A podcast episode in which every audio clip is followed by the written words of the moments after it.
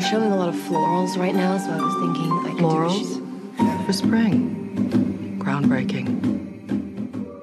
Hola a todos, bienvenidos a un nuevo episodio de Cinetrola. ¿Y qué episodio es este? Creo que este es uno de los que más me pidieron. Este es uno de los que más me pidieron y estoy tan contenta de estar hablando de esta serie. Sí, voy a hablar de una serie. Voy a hablar de una serie que me crió. No, no estoy hablando de Gossip Girl. Estoy hablando de una serie que vi antes de ver Gossip Girl. Creo que fue el primer teen drama show que vi en mi vida. Fue esa serie que iba todos los días al colegio pensando en ella, creando teorías sobre ella, investigando sobre ella. La seguía semana a semana. Me leí los libros. Y sí, si ya lo adivinaron, ya lo saben. Y si no lo adivinaron, no sé qué están, qué están pensando, chicos, porque es bastante obvio. Estoy hablando de Pretty Little Liars. Por favor, qué icónica. Qué icónica esta serie, qué parte de la cultura pop que es Pretty Little Liars. Esta serie, chicos, a mí me crió, realmente me crió. Eh, no es joda, es la serie que, que yo vi cuando era chica, eh, fue la primera, o sea, me acompañó durante toda la secundaria, desde el 2010, que se estrenó hasta su última temporada, que fueron siete temporadas, así que supongo que tipo, no, creo que terminó como en el 2000. 2015, 2016, si no me equivoco. Yo ya yo sabía, ya salió del colegio. Bueno, básicamente me acompañó durante toda mi secundaria, crecí con ella y la vi hasta el último capítulo. La hubiese dejado, la hubiese dejado en la quinta temporada, la verdad, porque ya en la quinta temporada era desastrosa. Pero la seguí viendo por el simple hecho de que sentía que me lo debía. Y me, se lo debía a mi yo de 12 años. Y creo que es la serie que más cariño le tengo. Eh, o sea, obviamente que Gossip Girl es mi serie favorita, ya todos lo saben. Pero Pretty Little Liars tiene como ese sentimiento de nostalgia y de como. Como que realmente me acompañó, ¿entendés? Y yo crecí con ella y me parece realmente icónica. Así que nada, le quería dedicar este episodio a hablar de la serie, a hablar de su legado, a hablar de las cosas que funcionaron, a hablar de las cosas que no funcionaron, a hablar de sus personajes, analizarlos, analizar los plot holes, analizar las storylines, cuál era su magia, por qué es tan icónica, por qué todo y por qué todo esto, porque H dije un montón de veces por qué, qué horror, odio cuando repito esas cosas, pero bueno, chicos, ya está, no lo voy a cortar, me da paja. HBO Max sacó una nueva serie llamada Pretty Little Liars Original Sin, que es básicamente un reboot slash secuela, porque es en el mismo universo que Pretty Little Liars, no es en Rosewood, no es en el mismo pueblo que, que Pretty Little Liars, sino que es básicamente una historia que sigue medio la onda de Pretty Little Liars, no es la misma historia, no son los mismos personajes, sí es el, el mismo universo. Yo ya me vi los primeros dos capítulos, no me vi el tercero, salieron tres capítulos. La verdad que no me gustó mucho la serie, voy a hablar un poquito más al final, pero quiero que este episodio sea Pretty Little Liars, la original. Voy a hablar de Aria, voy a hablar de Spencer, voy a hablar de Emily, voy a hablar de Hannah, voy a hablar de Allison y voy a hablar de Mona, el mejor personaje del mundo. Vamos a criticar bastante a Marlene King y vamos a ser felices porque aguante los Teen Drama Shows. Así que sin más preámbulo, hashtag sin más preámbulo, los dejo con el episodio. Enjoy. Got a secret, can you keep it? Swear this one you'll save. Better lock it in your pocket, taking this one to the grave. If I show you, then I know you won't tell what I said. Cause two can keep a secret if one of them is dead. Yo todavía recuerdo los días en que Pretty Little Liars había salido el día anterior en, en, Estados Unidos y yo me metí a Cuevana con todo el entusiasmo del mundo, con una anotadora, una anotadora al lado, porque yo real veía esta, esta serie con anotador, escribiendo cada detalle, cada pista, cada cosa que me parecía sospechosa, yo la escribía, yo tomaba nota, ¿entendés? Yo estudiaba más que lo que estudiaba en el colegio, o sea, realmente esta serie me tenía de hija. Y yo ahí en Cuevana metiéndome pum pum pum, porque acá no existían los streaming platforms, ¿entendés? No existían las plataformas de streaming en este entonces. Yo lo veía todo por Cuevana o por links truchos, porque cuando ya me volví un poco más obse, me buscaba tipo ya apenas había terminado el episodio en, en páginas de la mala muerte eh, a ver si ya habían subido el episodio, ¿entendés? Ni siquiera eran torrents en ese entonces. Yo buscaba un link que realmente me, me cagó, la, me cagó 40 computadoras, pero por lo menos tenía el episodio ya visto y me podía meter en Facebook a leer teorías. ¿Ok? Eso era Pretty Little Liars en ese entonces. Eso era estar en el fandom de Pretty Little Liars. Porque creo que Pretty Little Liars fue como una de esas series que tuvo esos fandoms que eran a, morir, ¿entendés? O sea, íbamos con la serie Ride or Die, realmente creíamos que estábamos viendo una obra maestra, porque en las primeras temporadas así se sentía. Yo creo que PLL es como una serie que nunca me había sentado a rewatchear, solamente la había visto la primera vez que la vi cuando era chica y nunca más la volví a ver porque terminó en un... Realmente terminó muy mal PLL. O sea, ya las últimas temporadas eran desastrosas. Ya las tres últimas temporadas yo, yo no esperaba hasta que termine y buscarme el link trucho. Esperaba una semana para ver el episodio. A veces se me juntaban. ¿Viste? Cuando ya una serie tipo se te van juntando los episodios es que ya no te interesa tanto como antes. Y realmente PLL es el claro ejemplo de cómo un mal guion te puede cagar una serie entera te, realmente te la puede cagar entera. Eh, hay muchas series que tienen malos finales, como por ejemplo How I Met Your Mother o bueno, Gossip Girl, la última temporada es bastante chota. Pero, pero no arruinan la serie, no arruinan la serie porque el final en sí, yo creo que, por ejemplo, How I Met Mother, algún día voy a hacer un podcast porque es mi sitcom favorita y yo cada vez que estoy triste rewatcheo How I Mother y la podría estar rewatchando todo el tiempo. Eh, y creo que la serie va mucho más allá del final, es más, yo ni veo el final cuando estoy viendo How I Mother, veo el anteúltimo capítulo y ahí se me terminó la serie con Barney y Robin casándose ahora va a gente a decirme que el spoiler How I Mother, me la terminó hace un montón de tiempo. Em, pero en sí, o sea, creo que cuando una serie tiene un mal final no significa que pueda cagar toda la serie entera. Pero sí importa mucho Game of Thrones. Game of Thrones es una serie que realmente fue demasiado icónica y hoy en día no se habla de Game of Thrones. Tipo, no se habla de Game of Thrones y creo que se le debe al pésimo final que tuvo. Entonces es una paja, pero tampoco creo que haya arruinado la, serie entera. Sí creo que el final de Pretty Little Liars arruinó toda la serie porque ya hace bastante que venían con un guion bastante choto. Y además, la esencia de la serie era básicamente el misterio. Y era a dónde te iba a llevar ese misterio. Y el misterio no te llevó a ningún lado porque se cagaron en todas las pistas que te dejaron. Hablemos de la premisa de Pretty Little Liars no sé cómo decirle, le voy a decir Pretty Little Liars, pero siento que es como un trabalengua. Tenía el mismo problema cuando tenía 12 años y le decía a todo el mundo, me vi el nuevo capítulo de Pretty Little Liars y no se me entendía nada, así que le voy a decir PLL. Bueno, vamos a ver cómo me sale. PLL cuenta la historia de un grupo de mejores amigas, de cinco mejores amigas, llamadas Hannah, Allison, Emily, Spencer y Aria. Allison desaparece una noche que se juntan a hacer un pijama party, desaparece, desaparece durante todo un año. Durante ese año las cuatro restantes mejores amigas se separan, cada una sigue un camino distinto porque la desaparición de su mejor amiga realmente les pega muchísimo y es como que no toleran estar, eh, estar juntas. Después de un año, todas vuelven a reencontrarse cuando el cuerpo de Allison aparece. Allison está muerta, ellas se reencuentran, reconectan y un mensaje misterioso le llega a las cuatro de una persona que se hace llamar A y que parece que sabe todos sus secretos y los va a revelar. Esa es la premisa del show. Básicamente la premisa es un misterio, es un misterio que ellas tienen que averiguar quién es esta persona que las está atormentando, que se hace llamar A, o sea, la primera letra del nombre de Allison, que básicamente parece que es Allison, se hace pasar por Allison, y todo indica que es Allison y que Allison no está muerta. Y también es el otro misterio que quién mató a Allison. Por eso es que digo que la esencia de la serie es que es un misterio. O sea, PLL, antes de ser un teen drama show, antes de los ships, antes de los personajes, antes de cualquier cosa, es un misterio. Es una serie que te proponía pistas, que te proponía detalles, personajes, storylines, eh, plots que te hacían investigar y te hacían crear teorías a ver quién era el culpable, quién era él, quién había matado a Allison, qué escondían todos sus personajes. O sea, era una serie justamente sobre secretos, sobre que cada personaje tenía un secreto que de alguna manera estaba conectado con eh, el main plot, que era quién es él y quién mató a Allison. Esa era la premisa de las primeras temporadas, ¿no? Después cambia todo y se van, se van generando nuevos misterios y qué sé yo.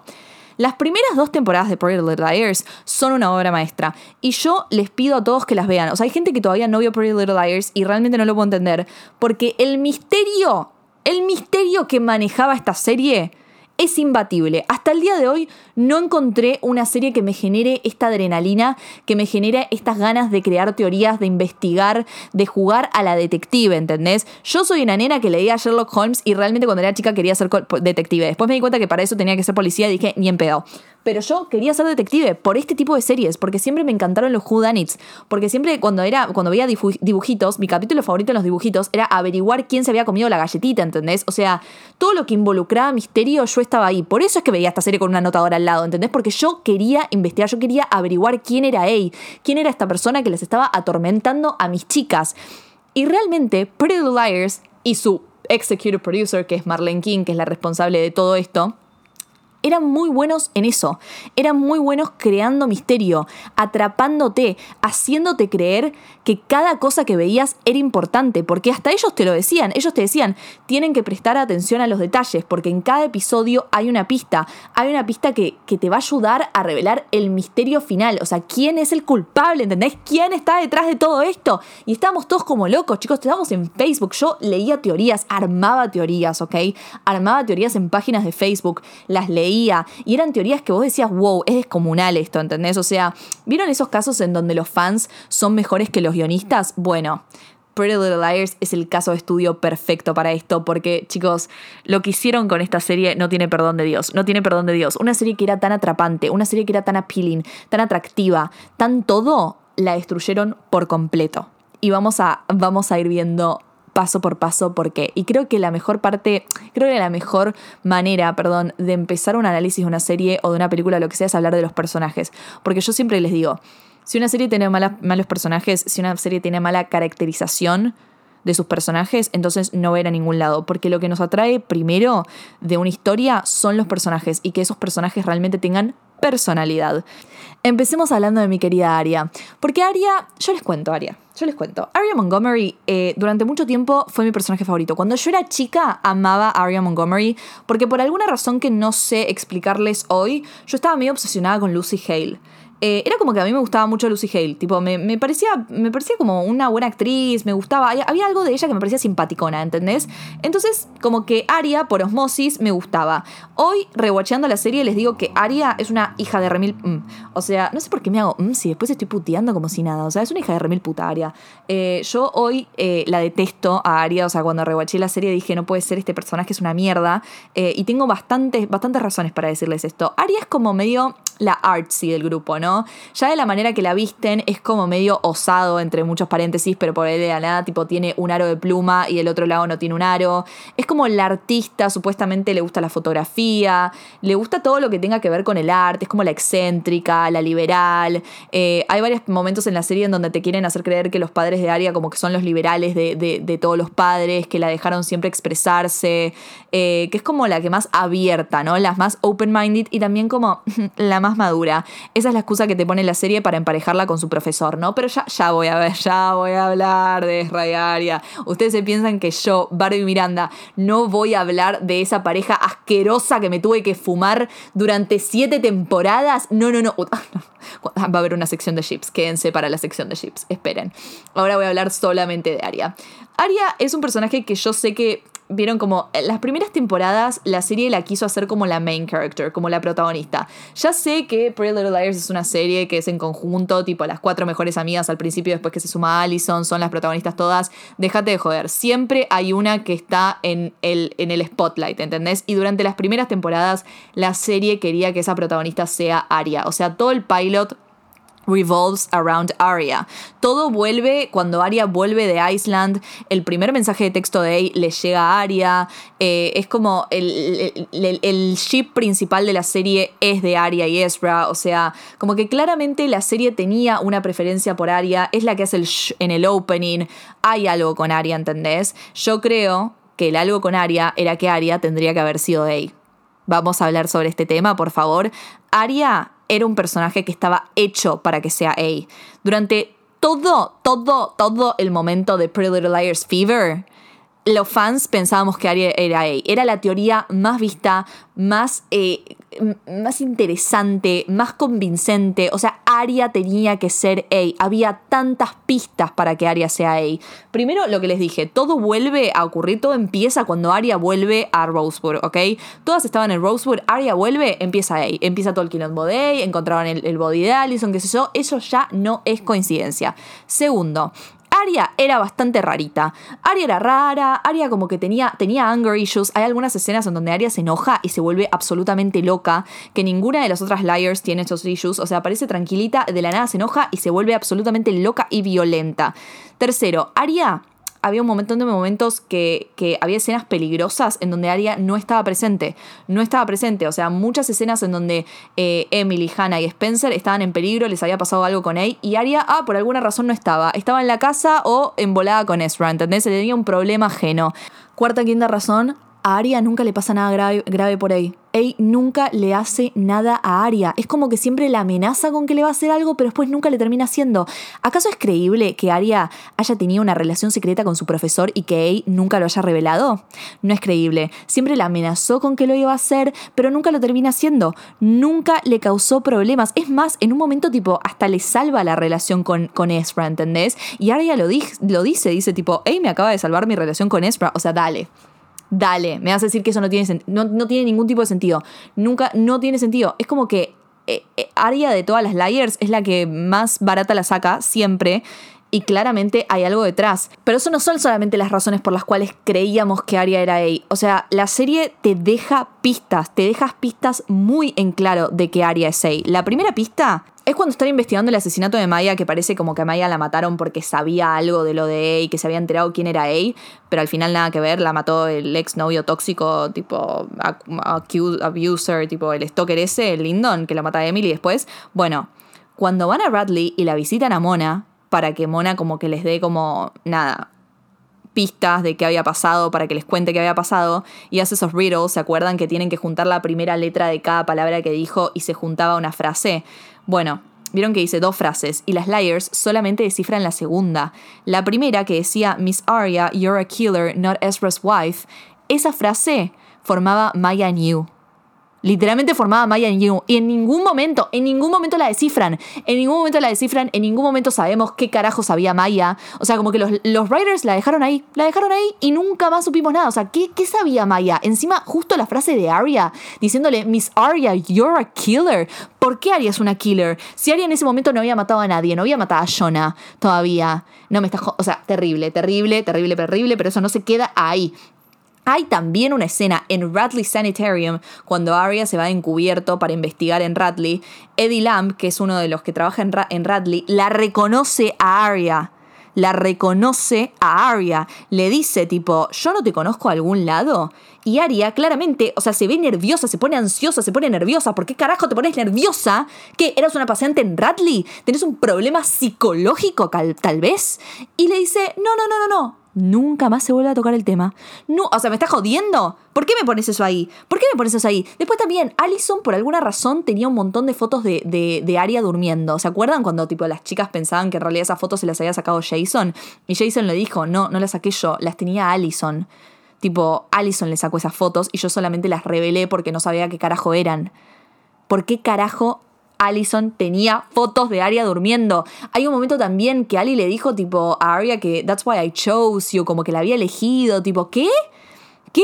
¿Qué? ¿Qué? ¿Qué? ¿Qué? Hay un montón de cosas que no cierran del personaje de Arya. Hasta Lucy Hale en varias entrevistas dijo que ella pensó que Arya era A durante todas las temporadas. Ella pensó que Arya era tipo The Big Bad. Encima, chicos, Arya, dale. Hay un momento también, pero me acabo de acordar. Hay un momento en el Halloween Train, en el episodio de tipo Halloween, en donde están en el tren y muere Garrett y todo eso. Perdón, siento que tengo refresca la serie porque la acabo de rewatchear. Eh, hay un momento en donde Arya escribe su nombre en el vidrio y la A la hace igual, igualita a la A que hacía A. Déjate de joder. Déjate de joder.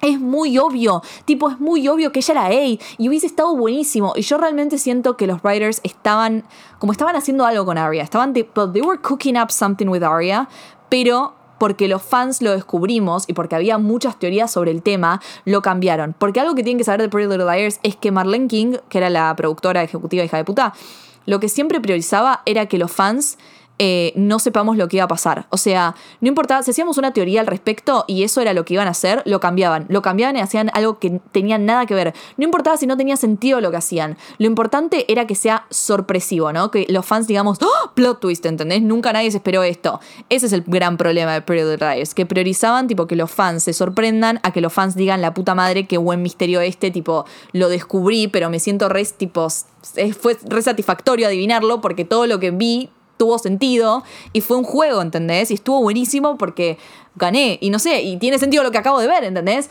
Pero bueno, no, eso le chupó, la- le, chupó un huevo a los writers y Arya terminó siendo nada, terminó siendo Arya Montgomery, se terminó casando con Ezra y no tuvo nada de sentido su personaje porque fuera de todas esas cosas interesantes que tenía Arya, que eran estas pistas que les estoy diciendo, Arya era un personaje insoportable. Era insoportable, era mala mina, era egoísta, era una pendeja de mierda, eh, era una pelotuda que toda su vida re- revolved around Ezra. Tipo, toda su vida, toda su vida se basaba en Ezra. Desde la primera temporada hasta la última.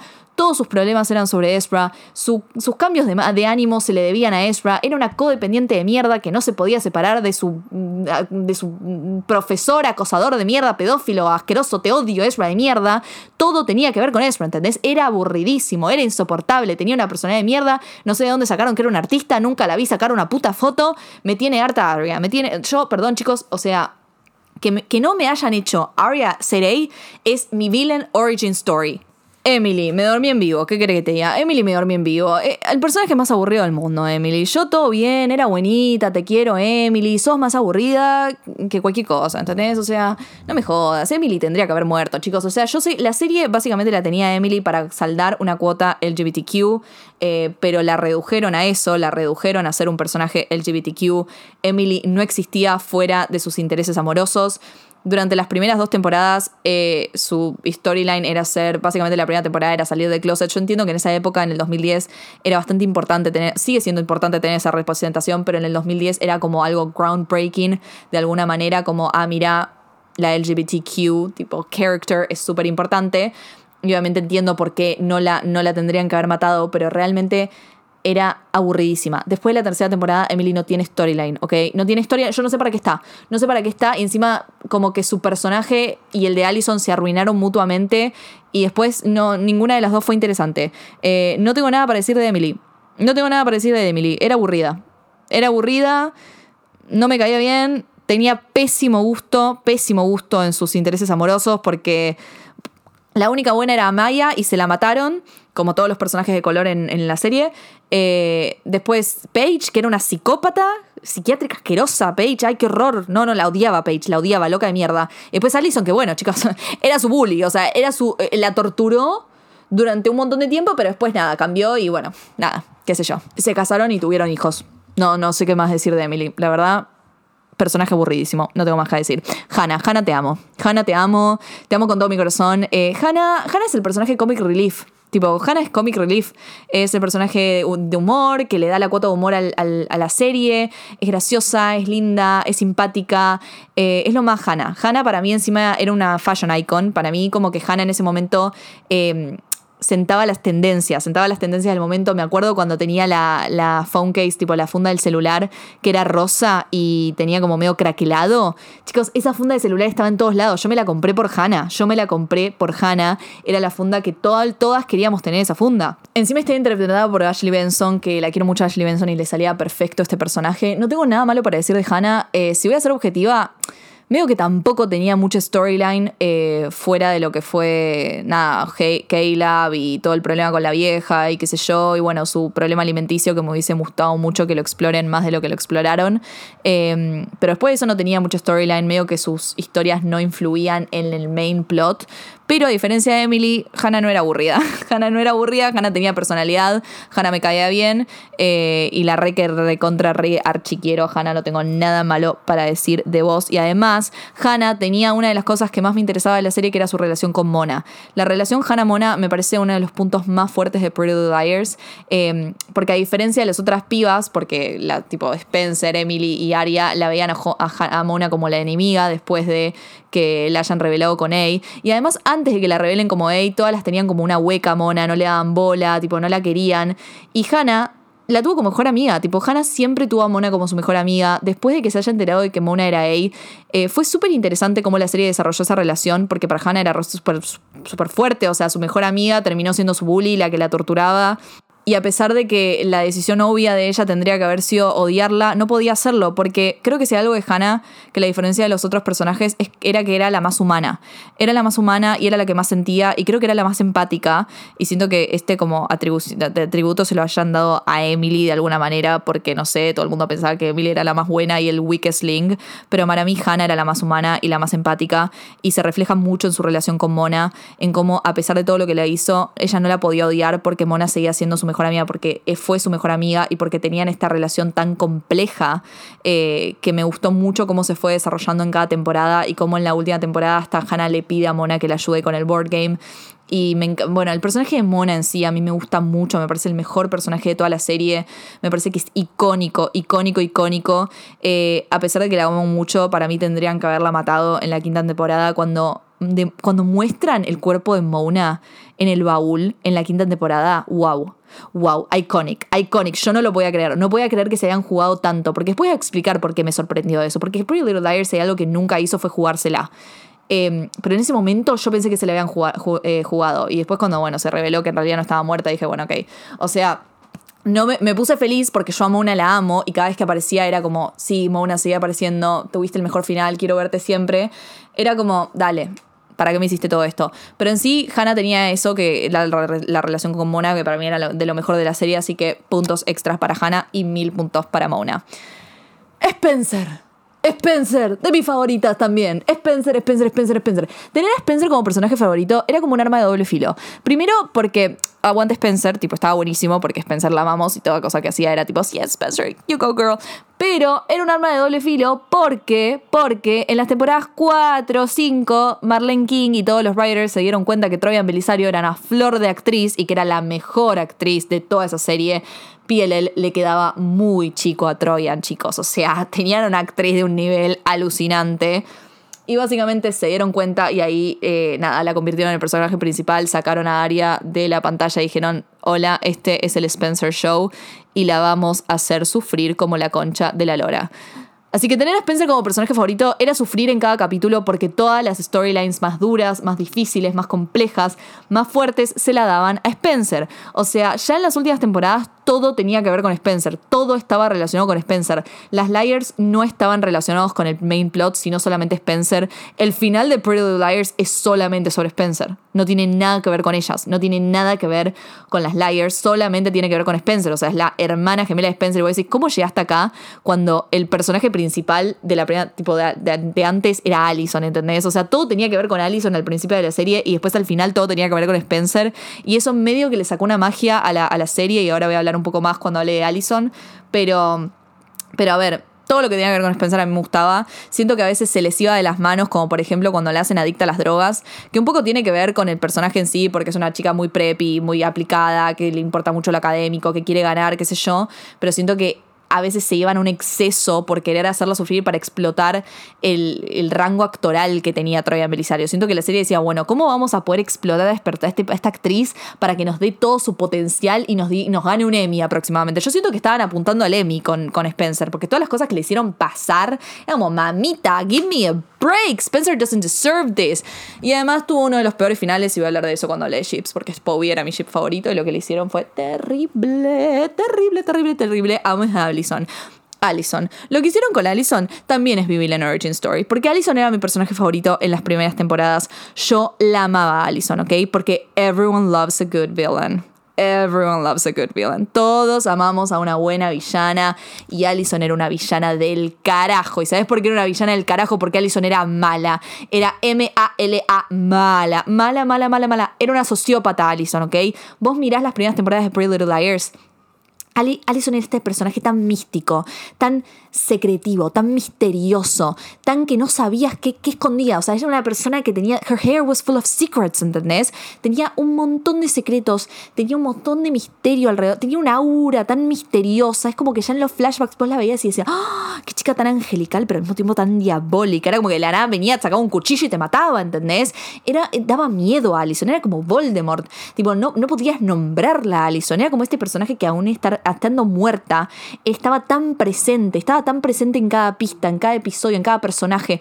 Todos como que tenían secuelas de los que le había hecho Allison, ¿entendés? Era tan mala que había dejado un montón de personajes traumados. Estaban todos con. tenían todos motivos para, para matar a Allison, porque ella les había hecho algo a todos, a todos, ¿entendés? A todos los había manipulado, a todos los habían blackmailado, a todos los había hecho sufrir por el simple hecho de hacerlos sufrir. Dejó a Jenna ciega, boludo. Está loca, Allison, está loca. Tenía un video de Toby siendo abusado por Jenna y se lo mostraba. Se lo mostraba, tipo, mira, si me haces algo, este video, pum, pum, pum, te lo saco, ¿entendés? Es una loca. Blackmailió al papá de Arya. Yo cuando vi la escena de Allison blackmailando al papá de Arya, dije, ah, esta chica, esta chica no tiene límites. No tiene límites y me encanta. Allison no le tenía miedo a nada. Allison iba por todo, se sabía defender.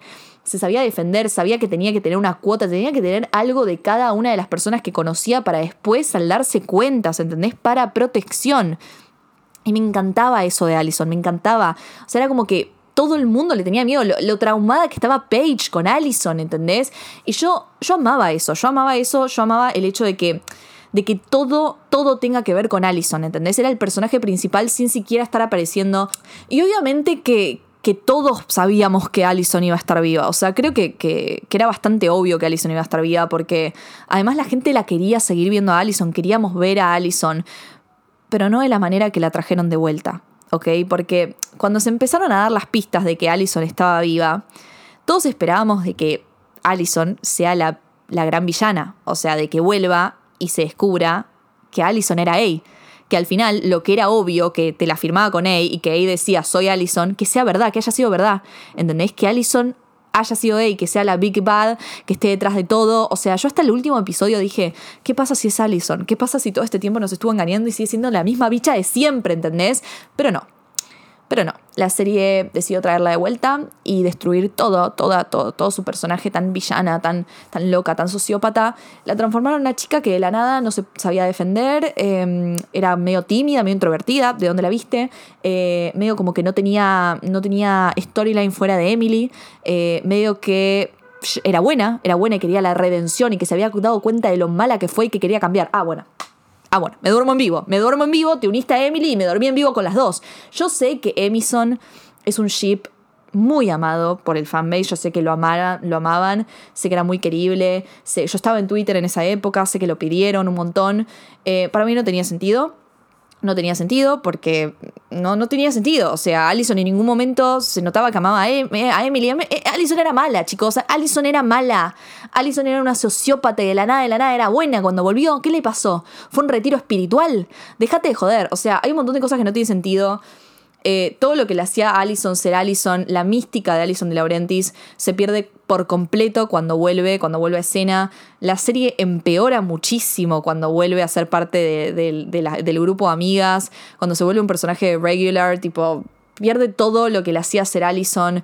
Ya para el final de la serie, el main plot no tiene nada que ver con ella y ella no tiene nada que ver con nada. O sea, está ahí por estar, está ahí para ser el love interest de, de Emily. Y nada más. O sea, estamos hablando de Allison Di Laurentiis. Todo esto fue sobre ella. Todo esto se trató de la noche en la que ella desapareció. Y después para la, la séptima temporada, ¿quién es Allison? ¿Quién es Allison? Acá estamos en el Spencer Show, ¿entendés? Realmente me dio mucha pena lo que pasó con Allison porque yo la amaba. Yo la amaba y y que ella haya perdido su, su mystical essence fue realmente mi villain origin story.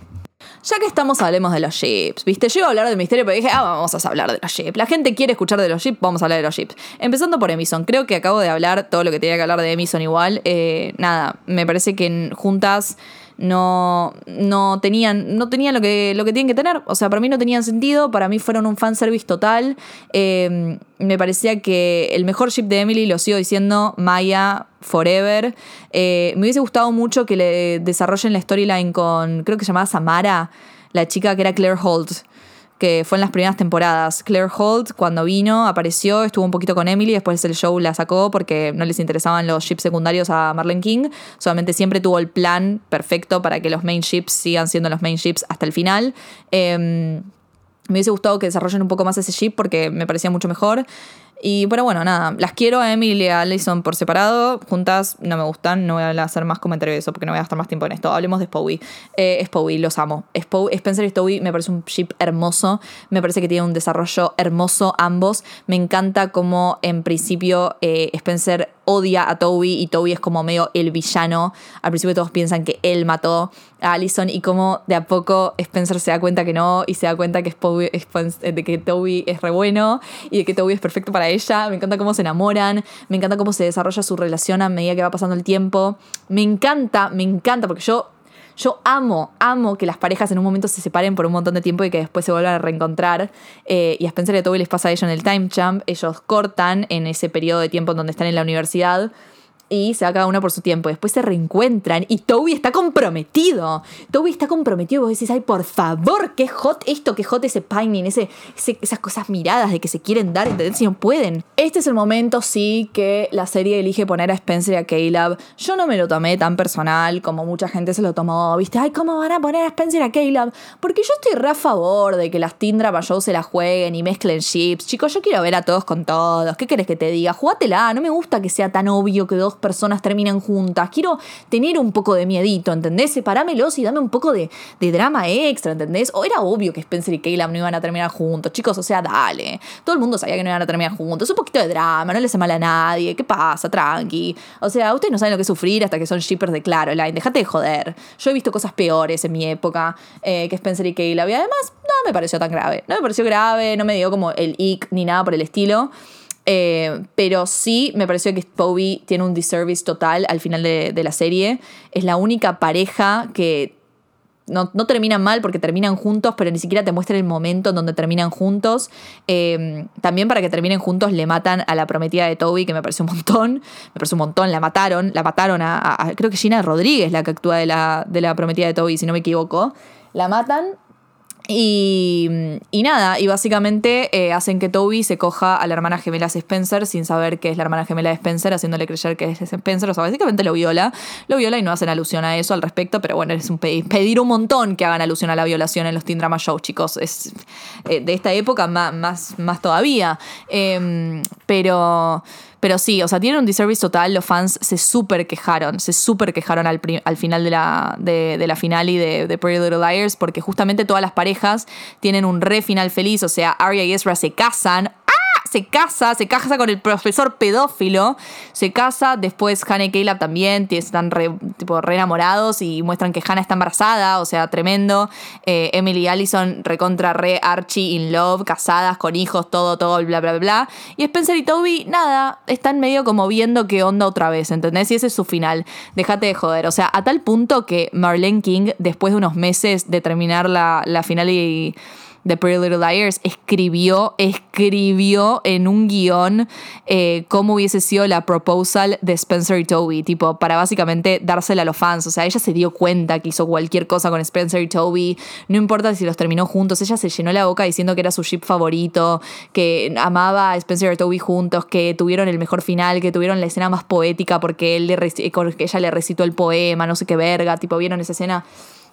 Eh, y nada, los fans la mandaron a cagar, tipo, hermana, filmámelo, no, no me, no me jodas.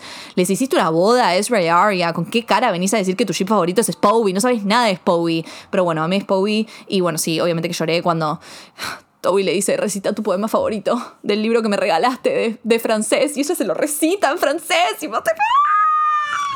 She knew her. Pero bueno, los amo. Los amo. Eh, pasando al siguiente ship, Caleb. También los amo. Amo a Hannah y a Caleb.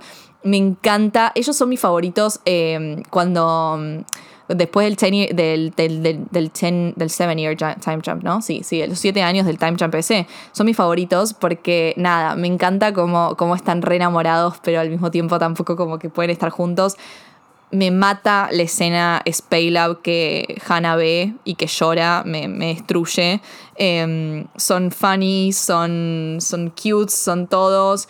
Tienen un momento en el medio de la serie en donde Caleb se va a Ravenswood, que es medio raro, porque para los que no saben, igual si vieron Pretty Little Liars seguramente se acuerdan. Si no vieron Pretty Little Liars, no sé qué hacen estando escuchando un podcast de ya 40 minutos sobre esto, porque es un montón.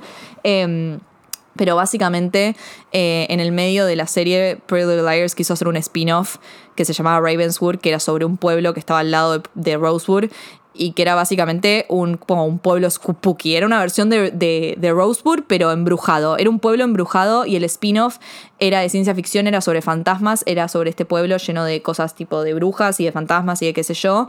Y el personaje principal de este spin-off iba a ser Caleb. Eh, hicieron creo que como ocho episodios y lo cancelaron, la cancelaron la serie, fue una mierda, la verdad que... Y encima nadie, que, a ver, nadie quería ver la serie porque todos querían que Caleb vuelva a estar en, en Pretty Little Liars, o sea, todos queríamos que Caleb esté con Hannah. O sea, dejate de joder. Encima a Caleb lo querían emparejar con una chica fantasma en esa serie. Entonces estábamos todos tipo, ¿qué carajo? Devolveme a Hannah y a Caleb. Devolvé, devolveme a Caleb, la puta que te parió. Eh, y nada, al final, menos mal que cancelaron el spin-off. Ravenswood fue una mierda, si quieren véanselo, pero bueno, la cancelaron y no llegó a nada. Y Caleb vuelve Y hay un periodo en donde veo que Caleb tiene que lidiar con el hecho de que estuvo como una semana con fantasmas y Hannah se vuelve alcohólica y por, por osmosis y los dos tipos son muy alcohólicos y son muy vagos hasta que bueno, eh, nada, they get their shit together and they start being cute again. Y eso es Caleb. Así que los quiero, los quiero mucho Caleb. Después de eso no tienen nada malo. Y ahora vamos con mi otra villain, villain origin story. Ezra y Arya. ¿Qué ship del mal? ¿Qué ship del mal? Ustedes lo saben, lo quiero odiar este ship en la época de Pretty Little Liars. Porque ahora todo se hace en la ay, qué horror, teacher student relationship. Cuando yo tenía 12 años y yo veía esta serie en vivo, Ezra y Arya era el ship más shipeado. A nadie se le ocurría decir que esto estaba mal, ¿ok? Y ese, es- el main issue con esto, ¿ok? Este es el problema mayor con este ship. Nadie decía que estaba mal. Nadie. Nadie en Twitter, nadie en las redes sociales, nadie en Facebook. O sea, en ese momento era Twitter y Facebook, la verdad. Eh, nadie decía que estaba mal. Nadie. Era como tipo, aguante Ezra. Ezra es el mejor ship, Ezra es el main ship. Era el ship más amado por los fans. Por eso es que tuvieron un casamiento en el. En el último capítulo se casaron, ¿entendés? En el último capítulo es ellos- son ellos casándose. ¿Y por qué? ¿Por qué es eso? ¿Por qué es eso? Porque la serie te quiso convencer de que era una especie de tipo Montesco y Capuleto, tipo amor prohibido, que ellos se amaban y bueno, la gente que, lo, que- que decía que estaba mal eran los enemigos, ¿entendés? Yo siempre los odié, siempre los odié. No los odié porque sabía que estaba mal, realmente no es que mi cabeza de 12 años decía, esto está mal. No, yo decía, no tienen química. Yo siempre fui una shipper, siempre prioricé la química, nunca me gustaron. Yo no entiendo dónde le vieron la química a estos dos boludos, no me gustaban, no me gustaban. Arya tenía que terminar con Jason. Yo era una Jarya shipper hecha y derecha desde la segunda temporada y cuando me los pusieron juntos en la sexta me volví loca. Me volví loca cuando me mostraron que Jason y Arya estuvieron en el time jump porque posta ese era el ship con más química de toda la serie. No había ship con más química que Jason y Arya. Los amaba, los amaba, los amaba, los amaba. Jason era perfecto para Arya, me encantaba todo con mi yo de 12 años y después mi yo de, no sé, 16 años también los amaba. Eh, pero no, no, no llegó a nada porque Arya siempre iba a terminar con Ezra. Arya siempre iba a terminar con Ezra. Ya de por sí, eh, una relación profesor-alumno es súper problemática y no tendría que ya mostrarse en los teen drama shows. Y si lo querés mostrar, tenés que mostrarlo desde un lugar en donde muestres que es problemático y de que no está bien lo que está pasando. Eh, ¿Por qué? O sea, yo soy la primera en decir, en, de- en decir esto es entretenimiento, dejen el entretenimiento ser, cine, cine, serie, serie, no tiene que ser igual de la realidad, no tiene que dar consejos, no tiene que educar a nadie, porque el entretenimiento es el entretenimiento.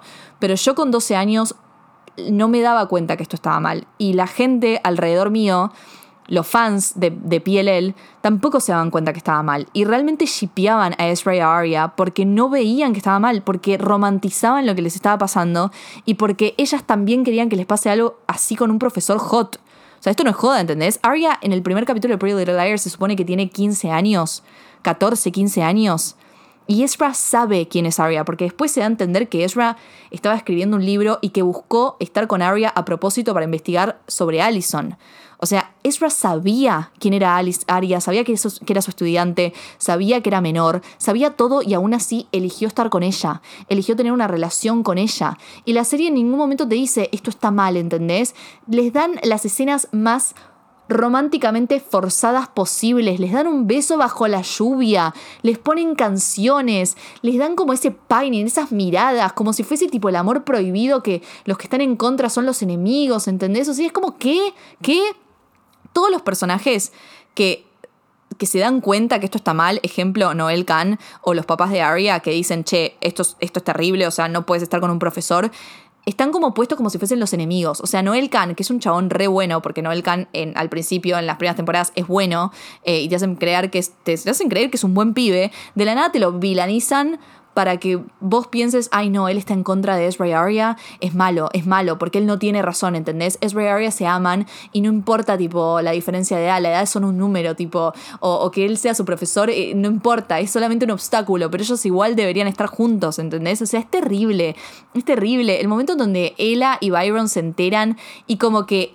Arya y Ezra están sorprendidos de que los papás le estén diciendo salí de acá, alejate de mi hija. O sea, fuiste su profesor enfermo, fuiste su profesor y después vuelve a ser su profesor, deja de ser su profesor y vuelve a ser su profesor. Es insoportable, es insoportable. Y también fuera de todo esto, fuera de lo problemático que es la relación Arya y Ezra, se pelean siempre por lo mismo. Son insoportables, se pelean, cortan, vuelven, celos. Arya caga a todas sus parejas porque Arya está con medio mundo, prueba a todos los chongos, a todos los caga, a todos los caga. Se chapa al hermano de Ezra y nunca se entera Ezra sobre esto, es terrible.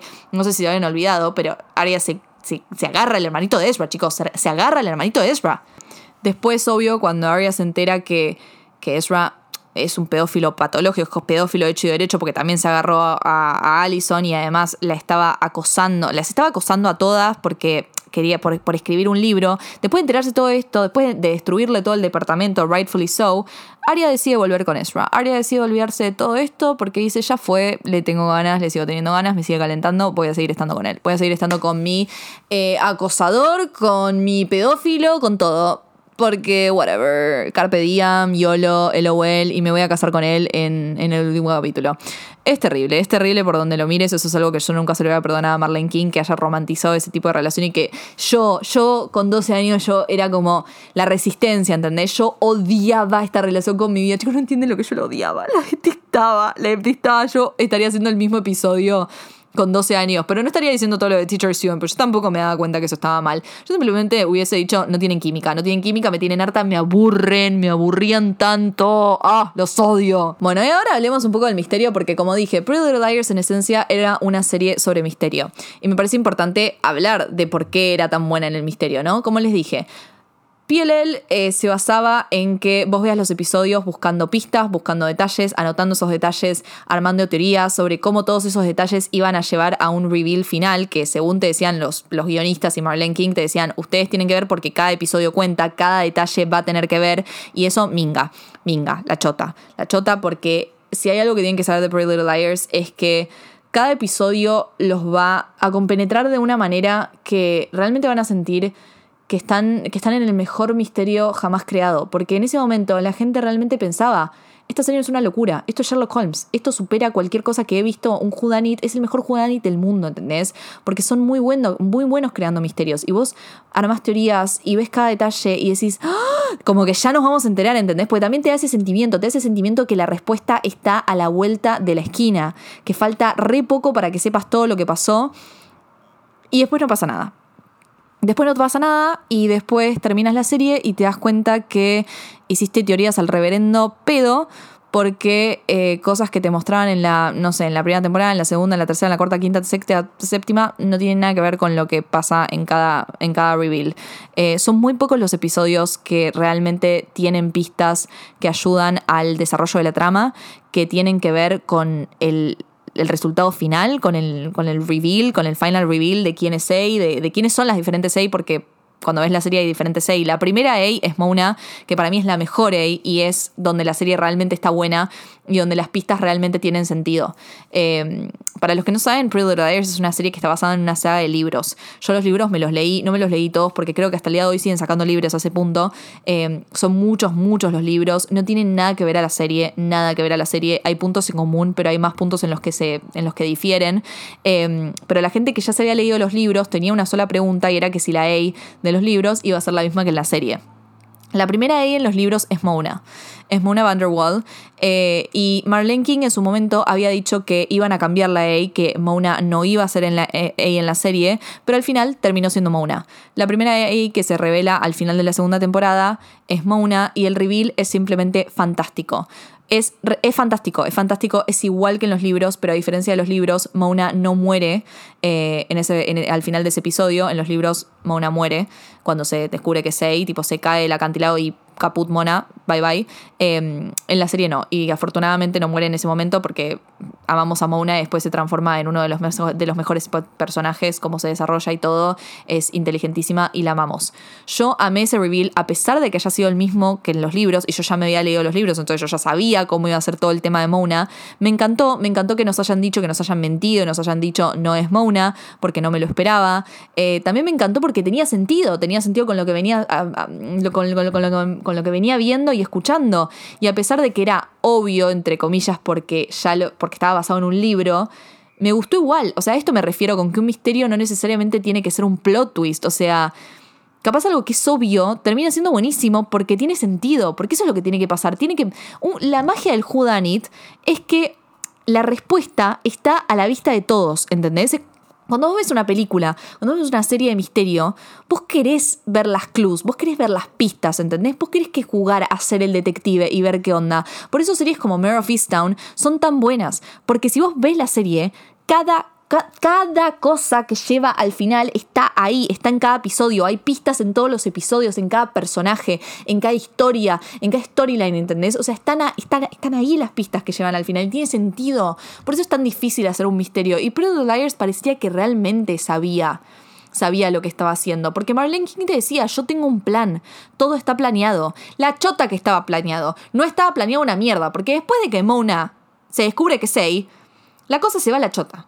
La cosa se va a la chota y de la nada, en la, sexta temporada te dicen que la segunda A es Sissy Drake. ¿Qué? ¿Qué? ¿Qué?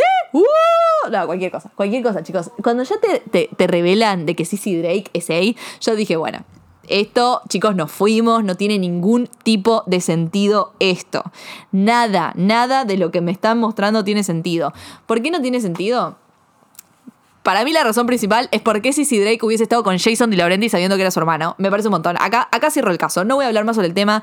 Me parece un horror que hayan hecho que Sissy sea A, sea la segunda A. Y ni hablar de que la Evil Twin de Spencer sea la AD final. Déjate de joder, boludo. Déjate. ¿Por qué mierda entonces atormentás a las amigas de Spencer? O sea, ¿entienden que Aria, Emily, Hannah y Allison no tenían nada que ver con el final de Pretty Little Liars? Solamente tenía que ver con Spencer.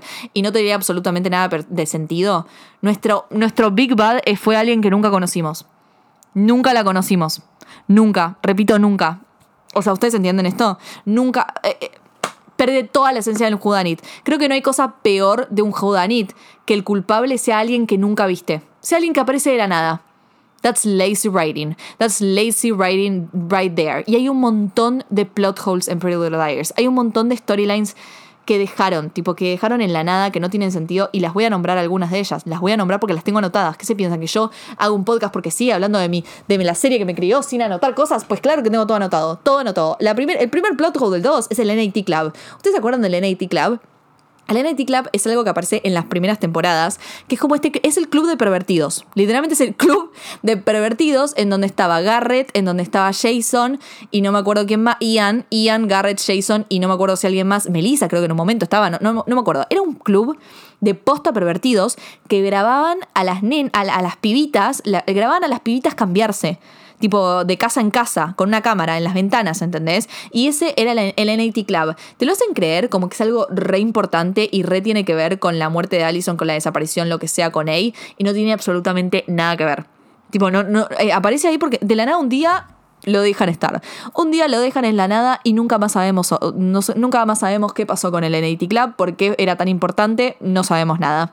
Después, cómo carajo murió eh, Ian, no sabemos, porque Allison, te muestran que Allison es la que lo empuja en la, en la iglesia, pero después Ian aparece con un tiro, supuestamente se suicidó, no sabemos por qué, no sabemos si siquiera se suicidó, no, no sabemos qué pasó con Ian. Después, bueno, lo de Maya New, que ya se lo expliqué, lo de Arya, terrible, Arya Bradley también. eh, Después hay un momento en donde el número 214 está en todos lados y parece que significa algo. No te explican nada lo que significa, pero bueno, no importa. Ah, ¿quién era la nena creepy que aparece en la casa, ¿se acuerdan? En la casa de Hannah, en el Halloween episode. Yo no entendí si eso como que simplemente era un fantasma y después me lo confirmaron porque Ravenswood era, era de fantasmas o qué. Pero en el Halloween episode de la nada, la, la mamá de Hannah ve una nena creepy y- y- y no, después no pasa nada, no, nunca sabemos qué pasó. Es como que la, la serie jugaba mucho con que, eh, con que iba a ser parecida al libro, con esto de las gemelas. Porque en el libro, después de que Mauna es se descubre que la segunda A es la gemela de Allison. O sea, no es la gemela, en realidad es Al- Allison que tiene una gemela que se llama Corny, en realidad la que murió es Corny. Bueno, no importa. Eh, entonces como que había esta cosa de gemelas. Después terminan haciendo lo de las gemelas, pero lo terminan haciendo como el orto y lo terminan haciendo con Spencer porque Allison ya no es el personaje principal, a nadie le importa Allison en la última temporada. Todo el tema de la Dollhouse que nunca entendí. Realmente nun- nunca entendí. Después, perdón, lo estoy leyendo, ¿eh? Sarah Harvey, Cri Cri, Sarah Harvey, ¿qué pasó con Sarah Harvey? Chicos, no entiendo nada. O sea, entienden lo que voy. Está lleno de plot holes la serie. Y eso a mí me duele mucho porque realmente la arruina, la arruina, la arruina, porque yo, o sea, en este rewatch, en este rewatch yo te la te banco mucho verla porque me, me atrapa, ¿entendés? Me atrapa la serie, la quiero seguir viendo y digo, la puta madre, Barbie, si sabes que esto no va a tener ningún tipo de sentido. Pero creo que la serie realmente se pone mala a partir de la quinta temporada. ¿Por qué? Primero porque Allison vuelve y ahí todo empeora. Tipo, yo cuando Allison vuelve me parece una mierda la serie, porque a mí me encantaba que Allison esté desaparecida y tenga esta mística de, "Ah, ¿dónde está Ali? Ah, ¿dónde está? ¿Dónde está? ¿Dónde está? Tipo, está viva, está muerta. Me encantaba toda esa mística que tenía el episodio de Ravenswood. Amazing, amazing. Y ahora también quiero hablar de algo que para mí eh, tiene que ver mucho con, con cómo Pretty Little Liars fracasó un poco al, como, como serie en general, a pesar de ser icónica y a pesar de que la quiero mucho, ¿no? O sea, se entiende que es un amor medio tipo love-hate. Es como cuando tipo te llevas muy mal como con un hermano, pero al mismo tiempo lo más porque es tu hermano. Bueno, así. Em, que, que- creo que el gran problema de Pretty Little Liars, más allá de los plot holes y más allá de que, de que dejaba historias así, que no se tomaba en serio el misterio y que no tenía nada que ver el final con, con lo que nos estuvo contando durante toda la serie, es el hecho de que nunca se la jugó. ¿Y a qué me refiero con esto? Con que nunca se la juega. Para mí muy es muy importante cuando una serie toma riesgos y cuando una serie toma riesgos con conciencia de que eso la va a llevar a ser una mejor serie al final. Ejemplo, Game of Thrones al final de la primera temporada deciden ata- matar a su personaje principal, Ned Stark. Y eso fue la, como la, la- la que la sentó como una gran serie, como una serie que la gente dijo, apa, esta, esta, esta, esta gente va en serio, esta gente se va a atrever a todo, ¿entendés? O sea, te pueden matar al personaje principal así como así. Y Pretty Little Liars es una serie que nunca pudo hacer esto, pero siempre amagó hacer esto. ¿A qué me refiero con esto? Eh, en un montón de situaciones, la serie te pone a las Liars en, en momentos súper peligrosos, en situaciones realmente fuertes que decís, apa, se pueden morir. Pero nunca pasa nada. Nunca pasa nada, ¿por qué? Porque nunca matan a ninguna Liar. Porque sabes que ellas están a salvo. Porque tenés esa certeza de que nunca te van a matar ni a Emily, ni a Arya, ni a, ni a Spencer, ni a Hannah, ni a Allison, ¿entendés? O sea, lo sabés. Pensabas que Allison estaba muerta y en realidad no está muerta. Pensabas que Mona estaba muerta y después no estaba muerta. Es como que siempre te amaban, pero nunca lo hacen. Por eso yo creo que si hubiesen matado a una Liar, la serie la serie despegaba. La serie hasta el día de hoy, la gente estaría hablando de ella. Arre que estoy hablando de ella, pero bueno, no importa. Pero hubiese tenido un nivel de, de iconicidad mucho mayor al que tiene. Eh, también, por ejemplo, cuando Toby se revela como A. O sea, hay un momento en donde vos pensás que Toby es A. Y todo el mundo tipo hizo, ¡Ah! tipo, nos agarramos todas las sillas, ¿entendés? Era Toby, era Toby, el novio de Spencer. O sea, todos, todos lo amábamos con Spencer y de la nada la había traicionado. ¿Entendés? La había traicionado. ¿Y qué pasó? Después se revela que en realidad estaba metido en el A-Team para ayudar a Spencer. Y vos decís, ah, bueno, ok. Y es como, por un lado, buenísimo porque amamos a Spencer y a Toby, pero por el otro es como, eh, ¿qué tiene de divertido eso? Toda la adrenalina que me habías dado con ese reveal me la sacaste. Después, Ezra, chicos, Ezra, mamita. Este fue mi reveal más favorito. O sea, fue, fue el momento más feliz de mi vida. Por un momento, por, por unos instantes, por unos capítulos, había sido el reveal más, más feliz de mi vida. Eh, que fue cuando en la cuarta temporada te muestran que supuestamente Ezra Say te muestran el departamento de Ezra lleno con cosas de A, eh, con hoodies, con todo. Todo lo que usa A lo tenía Ezra. Todo lo que indicaría que Ezra era A, porque para mí era A, déjate de joder. eh, te lo muestran y vos decís, wow, la serie se la jugó. La serie agarró a su main ship, a su ship principal, y lo destruyó. Lo destruyó convirtiendo a uno de ellos en A. Imagínate si hubiese sido A y encima Arya, o sea, esa hubiese sido otra pista para mostrarte que Arya era la Big A y que estaba trabajando con Ezra. Y ni siquiera tenía que destruir a tu ship y lo volvías muchísimo más interesante. Imagínate lo que podrías haber hecho, pero no. En realidad nos mostraron que eh, Ezra estaba escribiendo un libro. Sí. Todo ese nivel de stalking y de acoso para que escriba un libro sobre un par de adolescentes. Una que se estaba cogiendo. Va dos si contas a Allison. Mamita. Vengo a lo que me refiero a que es como estos puntos, si hubiesen concretado la muerte de Mona, alguna de las Liars muriendo, Toby siendo A o Ezra siendo el Big A, eh, hubiese sido muchísimo mejor, porque eso es lo que hace sobre todo un misterio, ser un misterio. Eso es un plot twist, ¿entendés? Sacarme personajes que yo quiero, que la gente quiere, y convertirlos en algo completamente diferente, o matarlos o convertirlos en el villano. Eso es lo que hace a una serie de misterio icónica. ¿Qué querés que te diga? A pesar de que Pretty Little Liars es icónica, porque con todo lo que yo les digo esto, es como que este podcast es más que nada, tipo, explicándoles cómo, cómo un guion, como un guion mal hecho o como un final puede tipo destruir una serie entera. Porque a pesar de que Pretty Little es icónica, es una serie que muy poca gente rewatchea. Porque si algo que me di cuenta es que no es una serie rewatchable. No es una serie rewatchable porque todo lo que ves sabes que no va a llevar a nada. Porque la esencia de la serie, una vez que ya sabes cómo se desarrolla, cómo, cómo es el desenlace, no tiene ningún tipo de sentido. Esta es la razón por la cual eh, todo, todos los proyectos que después quiso hacer Marlene King después de Pretty Little Liars los cancelaron, los terminaron cancelando, porque la gente realmente dejó de confiar en ella. Fue un disservice enorme el que nos hizo los fans, porque ¿entendés que los fans nos poníamos con un anotador a ver los episodios y después la hija de puta hizo lo que se le cantó al orto? No respetó absolutamente nada. Fue un hate crime. Fue un hate crime lo que hizo Marlene King, ¿entendés? Y a mí, como fan, me re rompió el corazón y yo no veo nada después de lo que hace Marlene King. Vi PLL de Perfectionist, no me gustó, me aburrió, la dejé a los tres capítulos eh, y no vi nada más de ella. Ahora, ahora HBO Max sacó este reboot slash secuela llamado Pretty Liars Original Scene, que yo al principio pensé que Marlene King no estaba involucrada, porque creo que no estaba involucrada al principio, pero ahora en los créditos aparece como productora ejecutiva, así que no sé. Y, la empecé a ver porque dije, bueno, a ver qué onda, porque a mí el principio de Pretty Liars me gustó y si es una serie de misterio, quiero ver qué onda. ¿Cómo te explico? No voy a dar spoilers, pero um, es actually kind of traumatizing. Es como una mezcla de Riverdale y Pretty Liars muy mal hecha. O sea, ubicar el camp de Riverdale. Bueno, eso con el nonsense de Pretty Little Liars. Es eso, original scene. Pero al mismo tiempo, nada. ¿Qué sé yo, chicos? Es trash TV y, medio que lo voy a ver. O sea, yo igual me vi dos, capítulos, el tercero me está costando arrancarlo. Eh, voy a ver qué onda después. Eh, si les gustan los slashers, si les gusta como mucho la nostalgia de terror, capaz que les guste por eso, capaz que les entre por ese lado, porque si hay algo que hace, como que se nota que la serie, eh, el detrás de escena, hay mucho, mucho homenaje al terror, ¿no? Esta, la idea siempre es homenajear al terror y se nota eh, al slasher sobre todo, que eso es algo que amo, porque amo el slasher. Eh, una de mis películas favoritas es Scream y la película que más miedo me dio en la vida es Halloween. Así que desde ese lado, la serie está bien, pero es mala. No tengo otra cosa para decir es mala. Pero Pretty Little Liars fue muy buena y fue muy icónica. Y este podcast no quiero que quede como un hate podcast, ¿ok? No es un hate trolla. Hay un montón de hate trollas. Hay el de Emily in Paris, está el de Persuasion, que está bastante nuevo.